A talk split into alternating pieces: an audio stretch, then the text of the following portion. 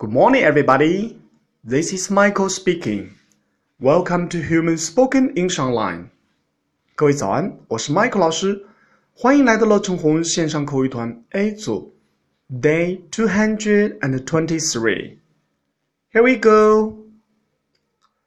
放学的时候，小新看到有人来接小萌，他想问一下，接他的那个人是谁？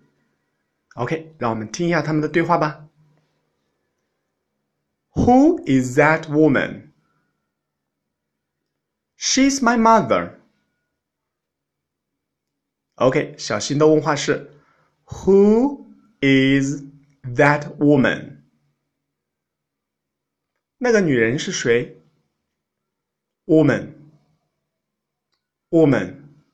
女人。Who，谁？Who？OK， 小萌的回答是：She's my mother。她是我的妈妈。OK，来完整来一遍。